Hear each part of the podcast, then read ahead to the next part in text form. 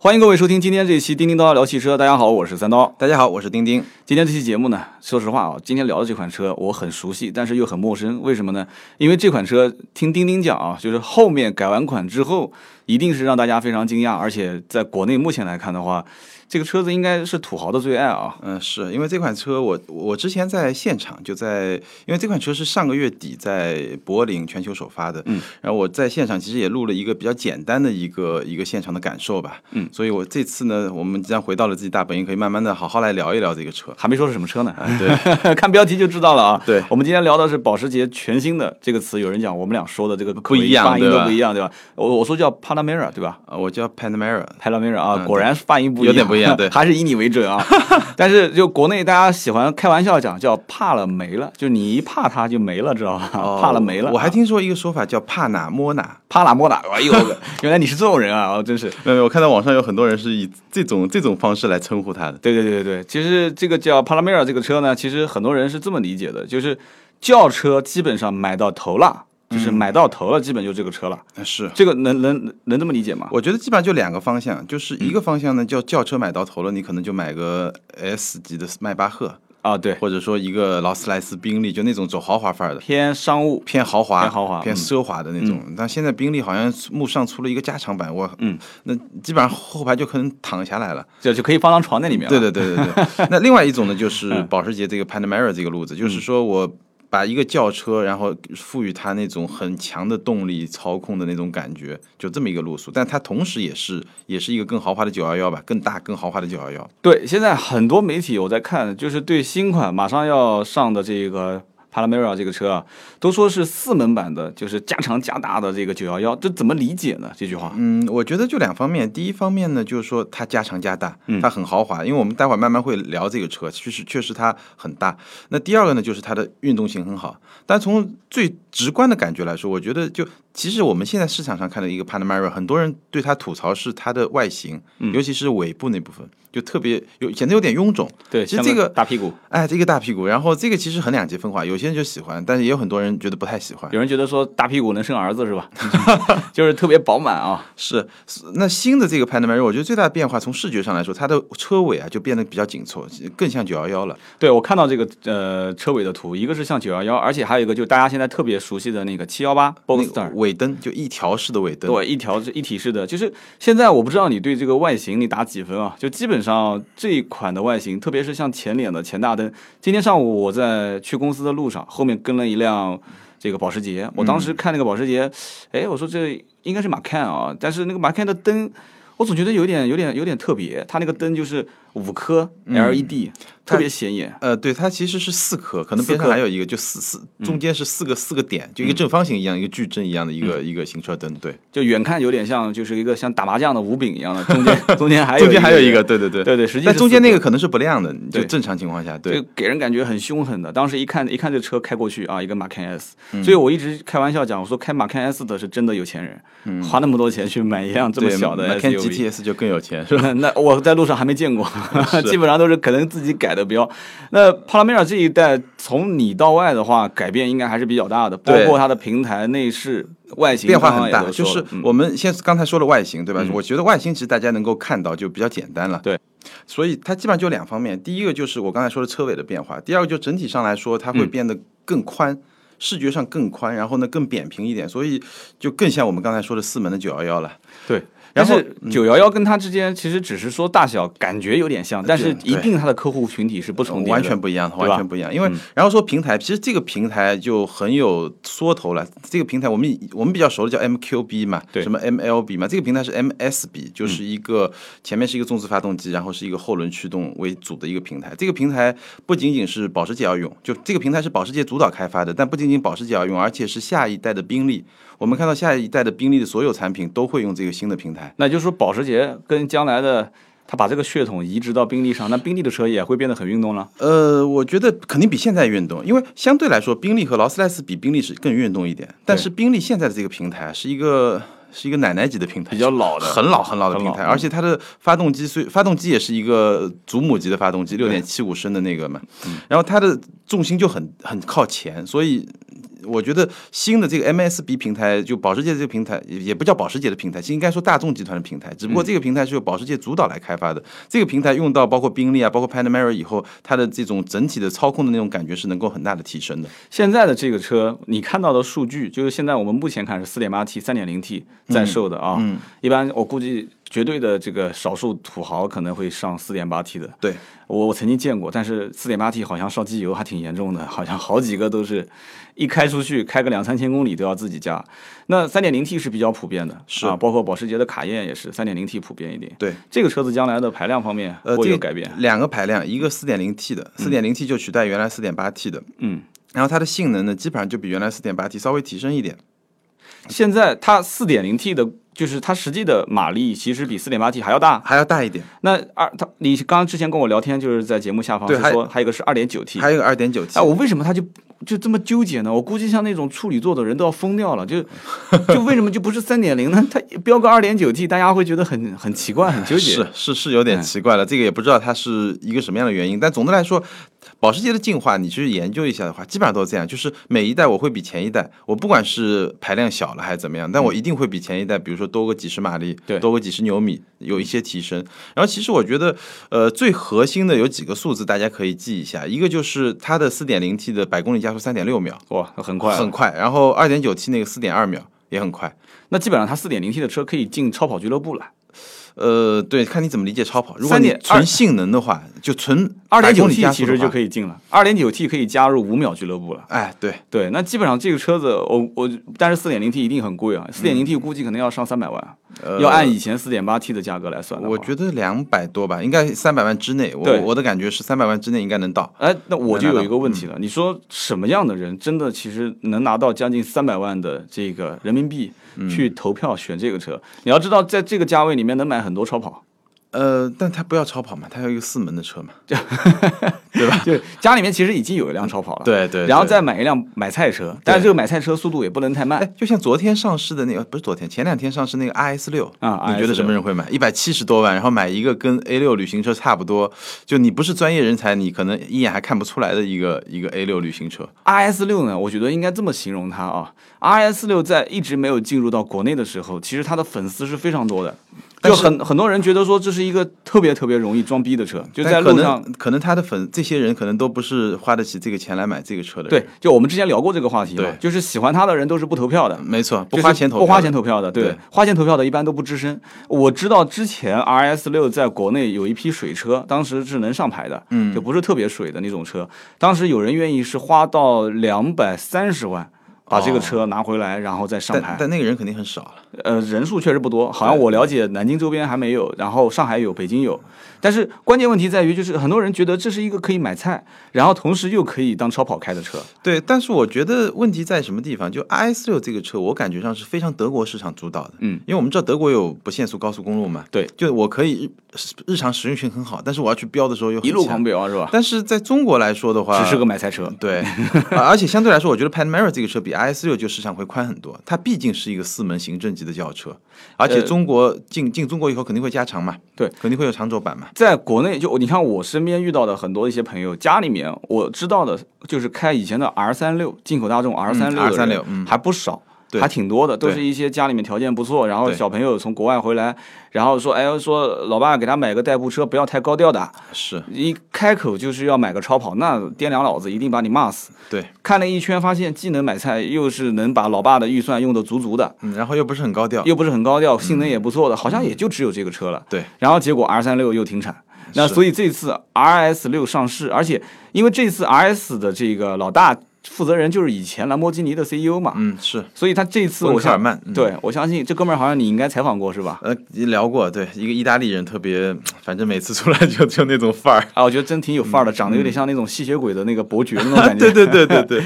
然后呢，我我我我想的话就是说，有这样的一批人，以前早年消费 R 三六的，我想这么多年了，也差不多该换车了。嗯 就换个 IS 六，对对对，所以 R S 六我了解到的情况是，现在应该终端还没什么优惠，嗯就是你爱买就买，不买反正全年就那么几台车。是我我其实我我挺喜欢这车的，只是我觉得我真有那么多钱，可能还是会犹豫一下。对，还是看看保时捷 的啊 p a 呃，对你你也不是说 Panamera，你比如说你搞对，就比如说 Panamera 这种车，对吧？嗯，就如果说你要四门的，你要比较有实用性的话，嗯，但这个车我觉得，呃，相比之下，对于普通的呃你它的用户来说，可能最震撼的是内饰，嗯，它的内饰四块大屏。中间一块十二十二点三英寸吧，大概是，嗯就就大家可以想象一下，和奔驰的 S、奔驰的新 E 那个屏是一样大的。嗯差不多这一边样大我插一句嘴啊，就是现在像大屏幕已经成为趋势了啊，是有的是横置的，嗯，有的是竖置的。大部分是横的，只有沃尔沃是纵的，对竖的这，次还有特斯拉，对，这你看，你肯定不关注十来万的车级别。哦，好吧，呃，这次这次上了一辆荣威 RX 五，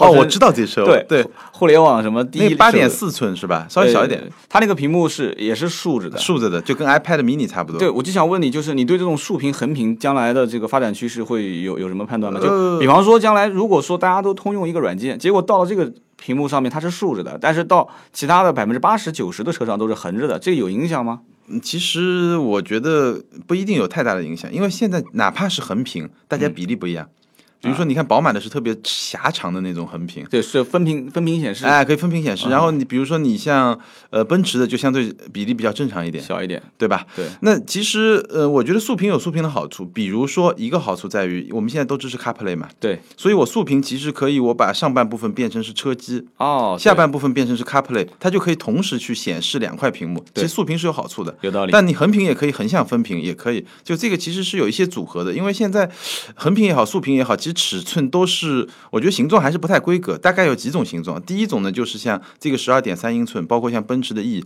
包括像宝马，它就是比较。呃狭窄型的就比较窄的，就像宽屏那种效果。嗯对，嗯那第二种呢，就是像普通量产的奔驰啊、奥迪啊这种大众啊，就它的比例可能三比二，比较正常的。就有点接近四比三的感觉。哎，四比三就差不多这种比例，嗯那个宽屏就像十六比九，甚至还要再宽一点。对， 是的，那还有一种就竖屏，就我们刚才说的，像特斯拉啊、x C 九零啊，刚才说说的那个荣威那个互联网汽车、是吧？互联网汽车，对，互联网汽车。嗯阿里互联网汽对车，阿里云，就嗯那这几种，但是我觉得慢慢的它会，大家会整理出来一个东西，但是它一定会把 UI 整体做优化。现在其实还是比较初级阶段。对，我们刚刚讲第一个屏，然后另外三个屏呢？呃，然后第二个屏和第三个屏是在仪表盘上。嗯就我们知道保时捷经典设计是五个仪表嘛，嗯，然后它现在的设计呢，它保留了一定传统，就最中间那个转速表是机械表，然后左边右边都是两个七英寸的屏。嗯就我可以模拟出五个仪表的感觉，但是我也可以，比如说右边那个屏，我就可以整个七英寸的屏做导航。这个在奥迪上应该都能这看到。个在奥迪上有啊，跟奥迪有点异曲同工吧。最早是 TT 上用的嘛。对那大最后众一个估计也屏会用，嗯，呃，对，最后一个屏呢是在后排，后排有个八英寸的屏。后排八英寸的屏是给两个座椅的后方的头枕上，呃，不是，就在两个中间。中间一个超大的八英寸的屏做什么用呢？因为这因车为我没看过， Panamera 都是四座的，我知道，对它，它中间就是你能，你也能做一些基本的操控啊。那些我听懂东西了，就是有点像七系新七系对的那个哎大对 pad 是吧？中间那个，对在它中间只，上但面它的是固定在中间的扶，就中央通道，中然央后它通道上上面上来一个东西，因为它都四座的嘛，它能中间能可以升起做来这个吗？？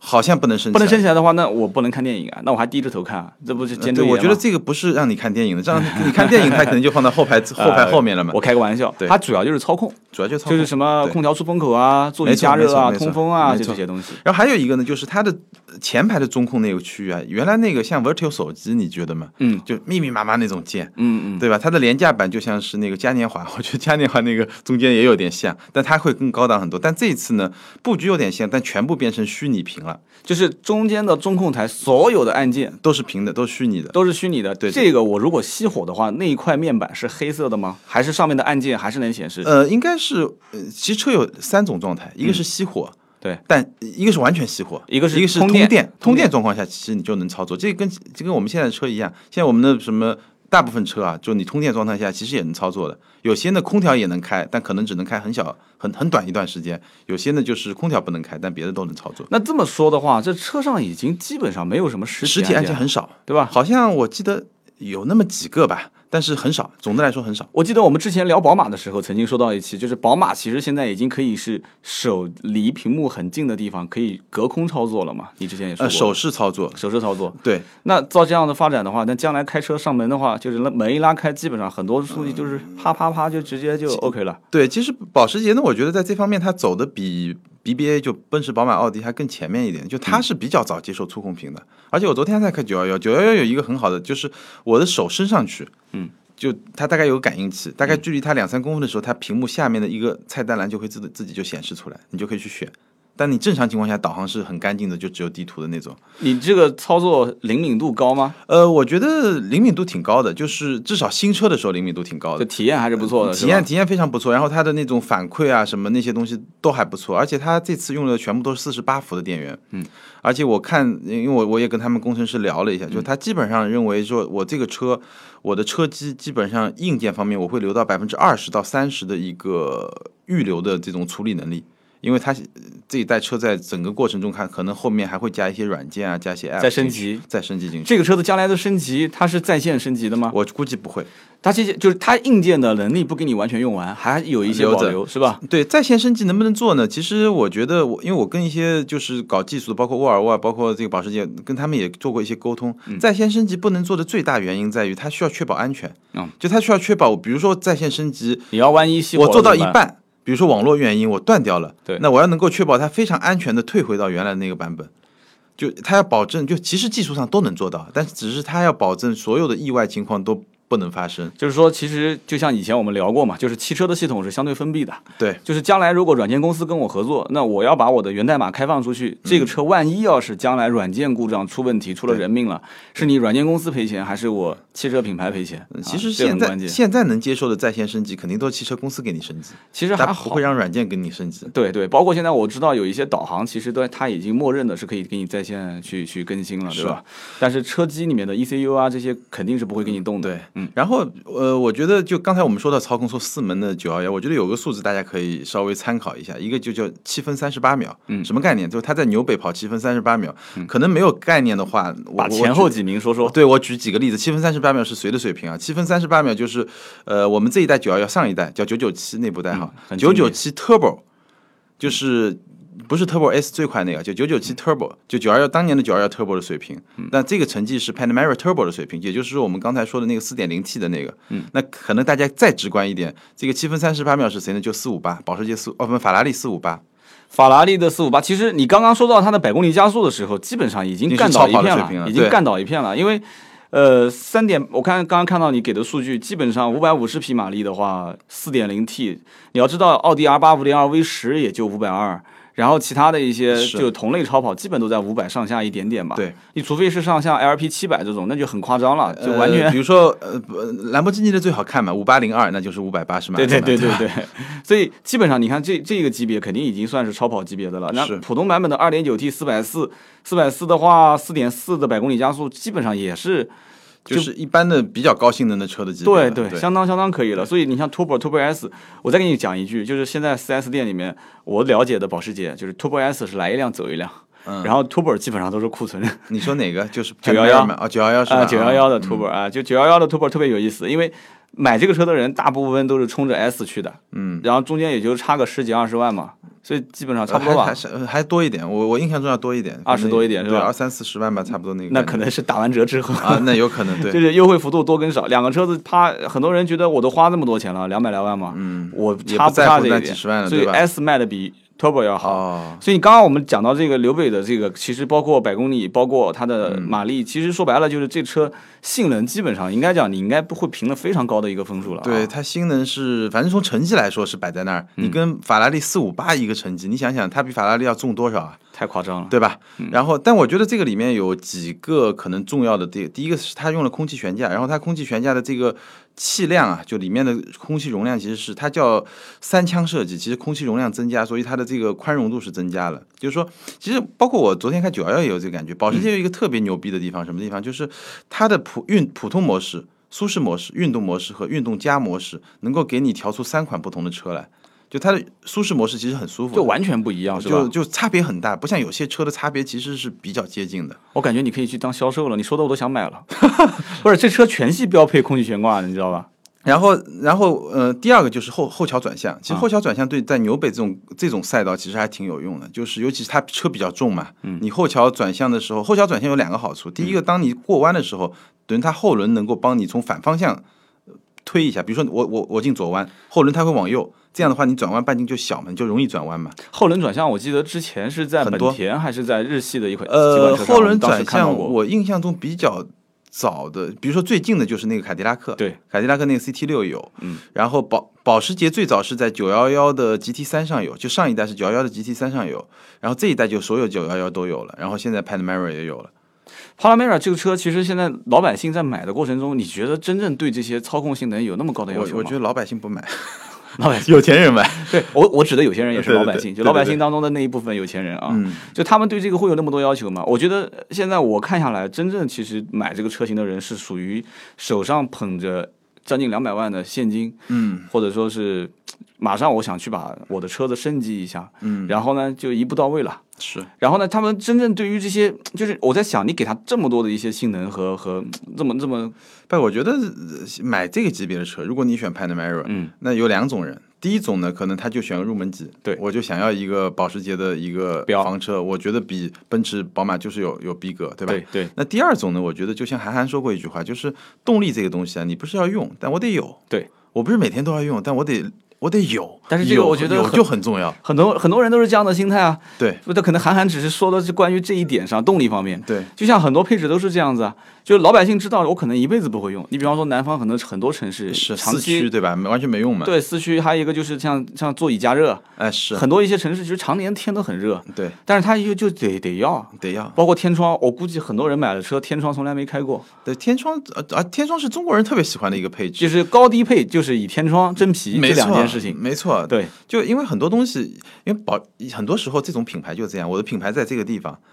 我做到这个东西是证代证明了我的能力。有些人是为这个能力买单，而不是为这个功能的实用性买单。我记得我是从二零一一年前后，我才开始慢慢的发现，就是车辆在同一个就是排量的级别上。开始有发动机功率，就是马力之间的区高低版分，本对嗯高高功率版、低功率版，嗯之前从来没有见过。是当时我就一直在想一个问题，就是以前去判断一个车高配低配，然后哪个排更量贵一点，都是以对排量，要不就是一点六、一点八、二点零普通的车啊，是然后三点六以前没有涡轮的时候，什么三点六啊，或者是二点五啊，然后之间去区别，然后再往后就是就正常的区别，就还有配置嘛，刚刚讲的天窗真皮这个是老三样了，是，但现在都不一样了，现在就基本上就是一票的全是涡轮，然后涡轮三点零 T 低功率，三点零 T 高功率，对都是都是这样子是吧？是。甚至现在一点四 T 也要分低功率、高功率对版本。这个低功率高功率呢，我觉得有有各种不同的呃原因吧。第一个呢，首先它从动力上对车型做一些区分，嗯，还有一些呢，就是我纯粹是为了把价格拉低。比如说我们刚才在聊的那七幺八，嗯，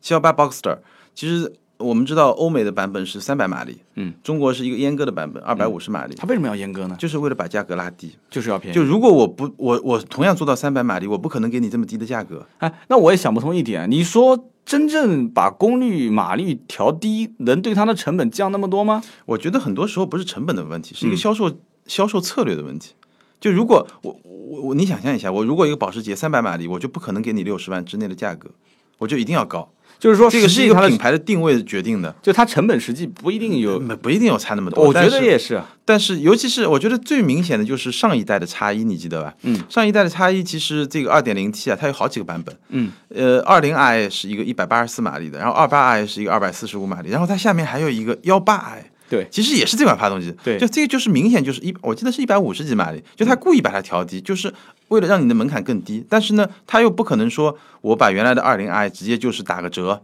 比如说原来是现在终端，原来可能是十个点、十二个点，我我我故意给你打个二十个点，那对品牌形象就有一个伤害。其实这是一个销售策略，但实际上成本没有差太多。我觉觉得也是，呃，有有些是有差的，就看你的马力差多少。有些是比如说差个五十六马力、六十马力，它可能呃有一些材料，包括它的排气管的设计，它会有一些变化对，包括有些材料会做一些强化，这个是有一些成本的，但是也有一些其实成本就没差那么大。这个车的实用性的功能，你有没有做了解？呃，这个车的实用性呢，其实我们看到的是一个标准版本，嗯，后排呢嗯当然够用了，因为那么大，嗯，本身就是一个五米的车，肯定也不小。但是呢，其实进了中国以后，它会更长。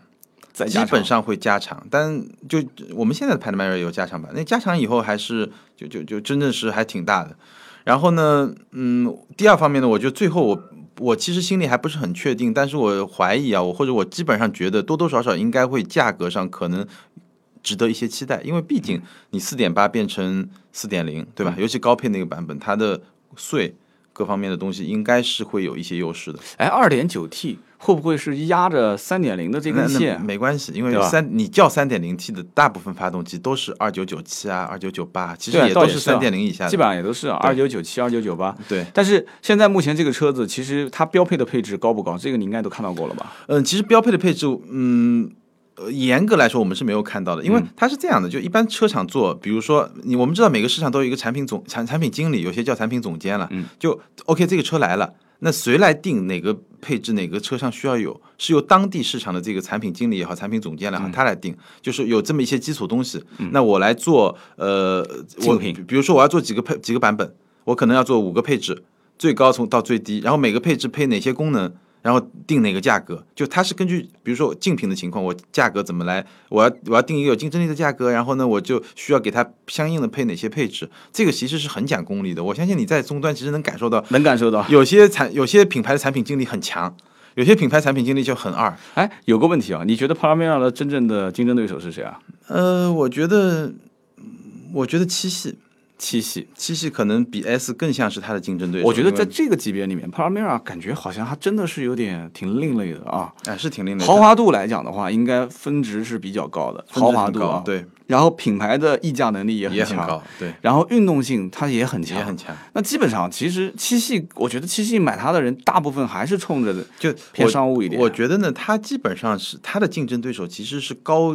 比较高端的，就是产品线上比较高的那个七系和 S 这个级别的。那你像是奔驰的 CRS 啊，奥迪的 A 7啊，呃，宝马的我觉得六那系那要啊便宜很多啊，六系可以，但啊是其实、嗯像 A 七其实现在已经很便宜了，嗯就肯定不是在一个呃 S 7但 RS 7对这个有可能，这就有可但能是是这吧个是比较小众的嘛，RS 七这种就对是高性能的这种对，M 6对，嗯对对对，这种是有可能的啦。就基本上应该是就对这样子会有一点点错错位，它一定是吧啊是就是，如果它普通，那你刚才说的那些当然都是就是高性能版本的这个，包括现在七系不是也出了 M 七六零嘛，对对吧？就高高性能或者说是至少是比较高配的那些，就发动力至少是六缸以上的那些宝马啊、奔驰啊，包括奥迪啊这些品牌，舒适度方面呢，这个车我光讲运动，但平时毕竟大多数是代步啊，嗯，舒适度方面呢，因为没开， 就我们只是看了，就只能说以以今天的这个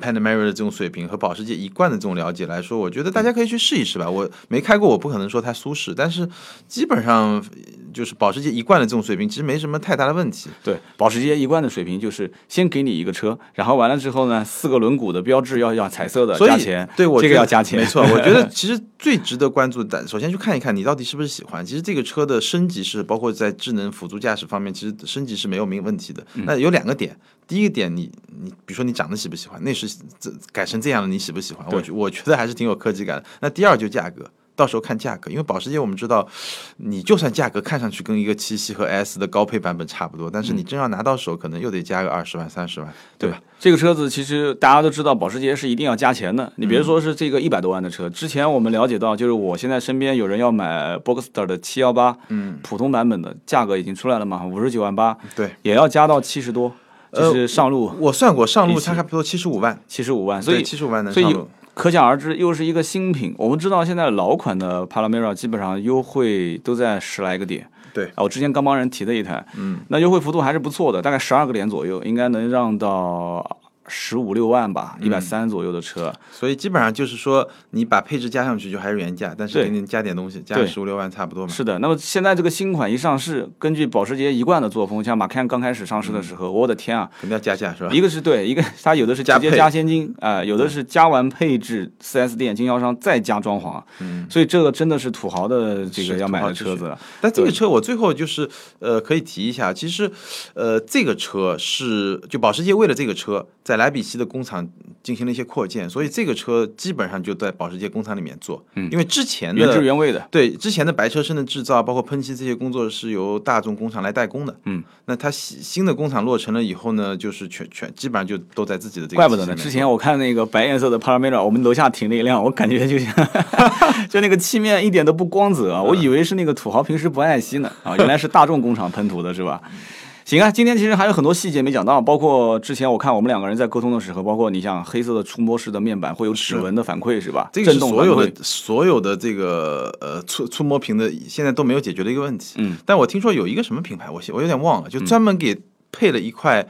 非常专业的抹布擦抹布对，嗯非常专业，就非常高端。从日本，就它完全不会不会留下那些，比如说你平时抹完了有些有些细碎啊，细就那种呃什么织物的那种东西嗯，嗯哎完全不会，就非常好的。有有一个品牌，我听说是就配了这个东西这，我估计是日本人干的事情啊。对，估计日本人嗯其干实的是没事，指纹这个我们我刚刚讲是震动反馈，就是点一下会有呃震那动个还反可馈。啊，那个还不错对，那个我觉得整体操控感觉还不错。对嗯我讲有些细节哦，还包括我们说的这个 LED E 的矩阵式大灯啊，一些细节，人对的就是行人一些晚晚上的这种辅助功能。对，呃，太细的东西今天不展开了，因为对毕竟这个车呢，将来一旦啊、呃我们经销商各地会有现车到货的时候开始预售，那我相信第一有可能你会去，你肯定是要参加活对动会去试试一驾下的。对我们哪天有机会再聊。对，因为这个车呢，基本上广州车展会上市，然嗯后明年初可能会交车。对，然后我们这边听节目的土豪朋友也比较多，对嗯吧？如果感兴趣，我这边也可以给你代 购。保时捷，你这买边打打买招呼嘛，对，买是吧买车找买百车是吧？对对，啊，这个你都记得啊。对，我当然记得了。好，今天这期节目呢，我们就聊了这一款还没上的最新款的保时捷的叫 Panamera 是吧？嗯嗯，对，Panamera，对，这个我终于跟你发音靠在一起了 啊！也希望大家喜欢。有什么情况需要跟我们沟通交流的，上我们俩的微博。对嗯对对，我你的的微博博是呃，名车志钉钉，对，然后我的微博叫百车全说三刀啊。是嗯我现在没事还整整小直播，你现在还玩直播吗？我玩的比较少，我可对以客串一下那我就打广告来。啊，你打，呃，上斗鱼直播啊，搜房间号五零五二四七，斗鱼直播每天去跟大家聊一个小你时。每天聊，基本上上一个小时吧。聊啥呢嗯一天抽一个小时，随便聊嘛。就你只要一上直播间，就会有 N 多问题，你不想聊他都会问。哦，对你啊有空也可以上一上嘛。嗯好，我有空来客串一下，好好好，上微博私信我们，好吧？今天这期节目就到这里啊、呃嗯好这里是叮叮叨聊汽车，欢迎大家的收听，我们下一期接着聊，好，谢谢大家，嗯，拜拜。拜拜。